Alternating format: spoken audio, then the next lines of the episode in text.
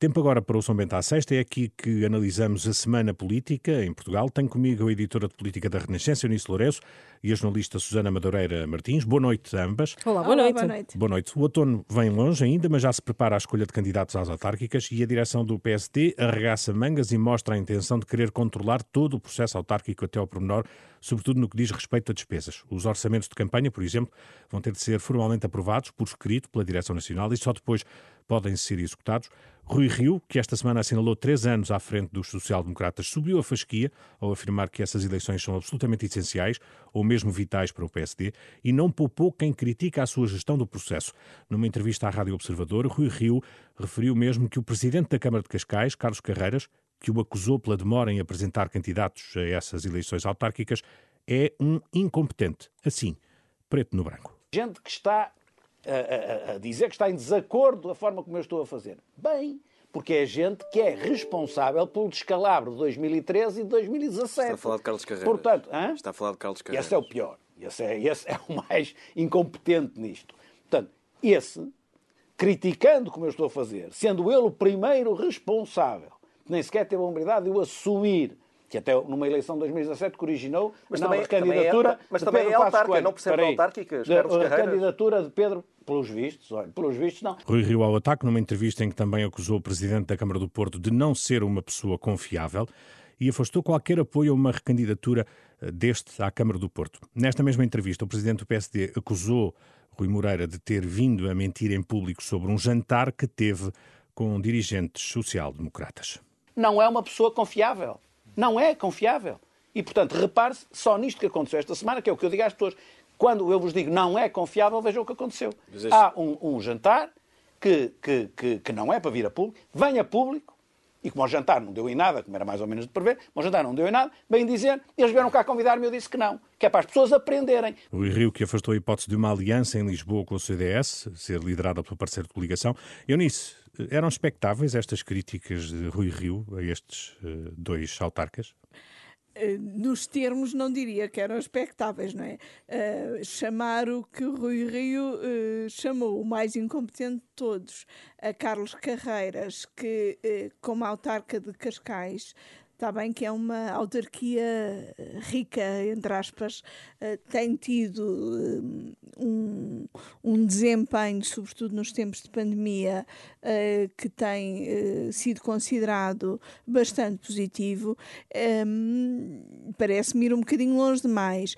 Agora, Rui Rio, de facto, é imbatível numa coisa: ele não bate em ninguém tão bem como nos seus companheiros de partido. Extraordinário.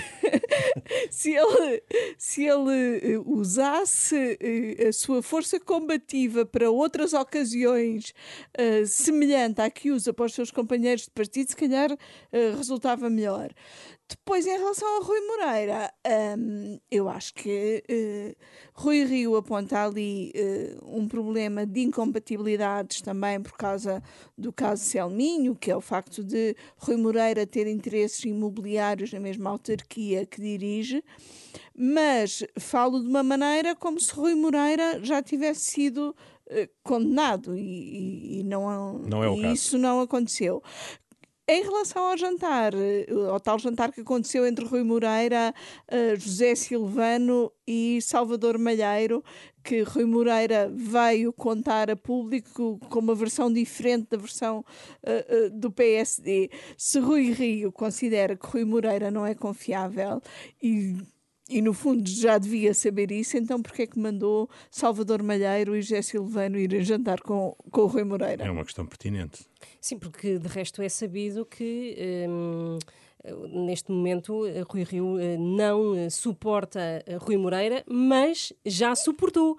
Porque é sabido, pelo menos eh, a fundo no Porto, que eh, Rui Rio esteve por trás da primeira candidatura de Rui Moreira para hostilizar um companheiro de partido, Luís Filipe Menezes, na altura. Exatamente. E, portanto, há aqui sempre Há quem se lembre da história. Sim, há sempre aqui umas eh, leituras e hum, é um. é completamente desenfreada esta, este ataque, uh, quer a Rui Moreira, quer um, Carlos Carreiras, que, recordo, era coordenador autárquico uh, do PSD uh, em 2017. Curiosamente, em relação a Isaltino Moraes, em Oeiras, o Rui Rio parece não ter o mesmo entendimento, ou pelo menos os mesmos argumentos pelo menos não tem o mesmo peso e a mesma medida uh, uh, que em relação a Rui eh, Moreira. Tem até palavras muito simpáticas. Muito simpáticas e até, uh, de resto, creio que há pouco tempo o Salvador Malheiro, que é da direção do PSD,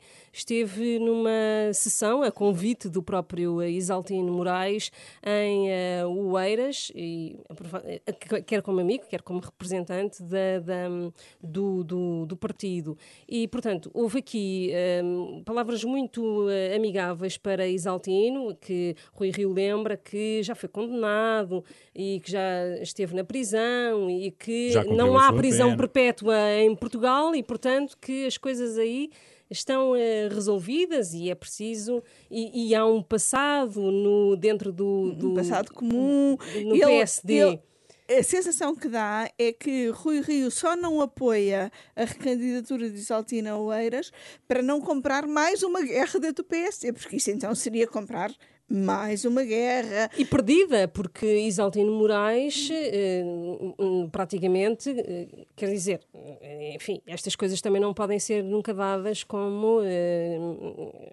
garantidas. garantidas, mas Isaltino Moraes, só se acontecer alguma coisa extraordinária, é que não se recandidata e não ganha as eleições autárquicas uh, em Oeiras. Como independente, Como independente, sim. que partido for apoiado. Sim, exatamente. E se, se calhar Rui Rio até gostava de apoiar Isaltino Moraes para ter mais uma Câmara. Lá chegaremos, no final das contas, lá chegaremos eventualmente. Lá foi, chegaremos essa, eventualmente. foi com essa sensação que eu, que, que eu fiquei. Porque, de facto, as autárquicas vão ser decisivas para a liderança de, do Rui Rio e eu acho que esta nervoseira que se começa a sentir no PSD de ainda não haver, hum, quer dizer, lançaram as regras de tesouraria para preparar as autárquicas, mas não há candidatos às principais câmaras Sim, do país. E nesta é? entrevista, eu creio que, não, mesmo não, não tendo metas, não tendo definido metas, Rui Rio põe muito a cabeça no cepo.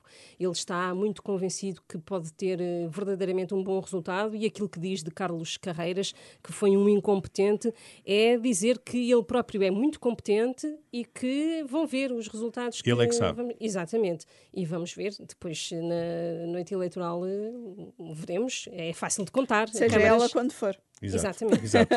que ainda há essa questão. Bom, quanto a outros partidos, já temos uh, novidades uh, nesta matéria de preparação para as autárquicas, tirando hoje o facto da bastonária dos enfermeiros, ao que parece ter sido convidada para ser cabeça de lista uh, do Chega para Lisboa e ter aparentemente recusado esse convite. Mas só recusou porque ainda é bastonária. Exatamente. Lá chegaremos também. Uhum. Mas Outros partidos já estão, hum, as suas máquinas partidárias já estão a preparar estas uh?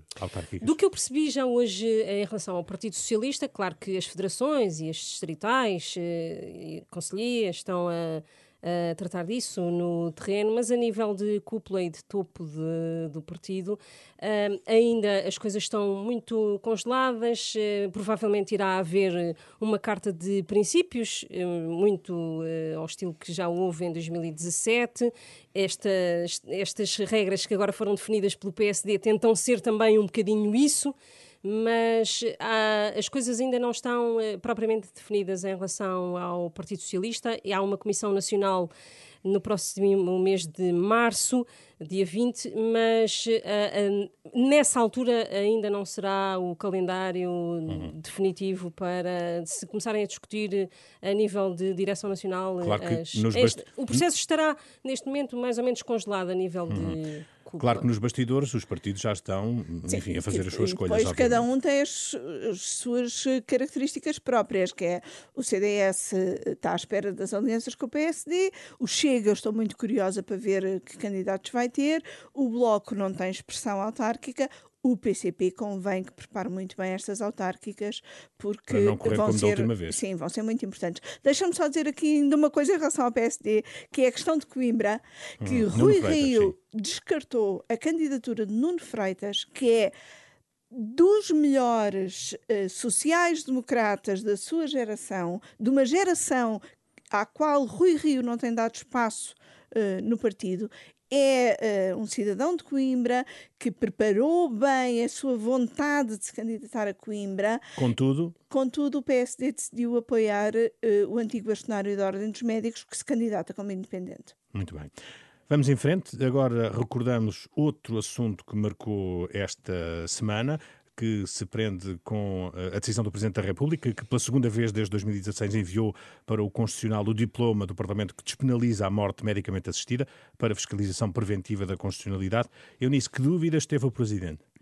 O Presidente apresenta dúvidas de pormenor. O Presidente, ao contrário do que defenda a generalidade daqueles que são contra a eutanásia, não invoca o artigo 24 da inviolabilidade da vida humana para pedir uma apreciação do Tribunal eh, Constitucional sobre a eutanásia, mas sim pede uma apreciação de questões de pormenor, nomeadamente sobre se estão bem definidas ou não as condições para que eh, seja praticada eutanásia. Ou uhum. seja, deste pedido de Marcelo não irá resultar um chumbo de eutanásia como ideia e como medida, mas, quando muito, recomendações do Tribunal para que alguns critérios sejam mais bem definidos. Uhum.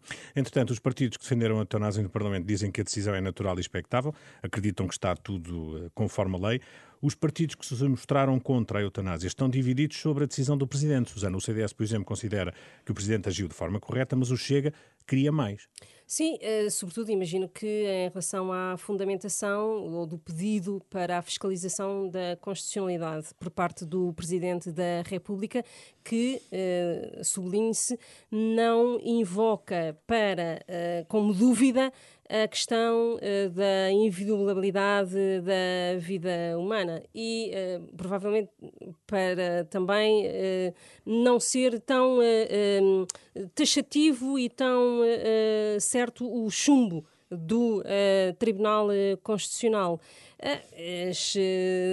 Vamos ver como é que o Tribunal Constitucional eh, se pronuncia. Eh, neste momento, acredito que eh, quer o Presidente da República, quer os diversos grupos parlamentares que engendraram esta, esta, esta lei, ehm, vamos, já estarão a fazer contas em relação aos juízes e, e para que lado é que pende cada um dos Sim, membros e nessas contas, tribunal. a saída de Costa Andrade, não só de presidente do Tribunal Constitucional, mas de juiz do Tribunal Constitucional, Costa Andrade era a favor da eutanásia, considerava que não havia problemas de constitucionalidade na criação da, da legalização da eutanásia, pode ser aqui uma janela de oportunidade para uma, uma, opinião diferente do coletivo.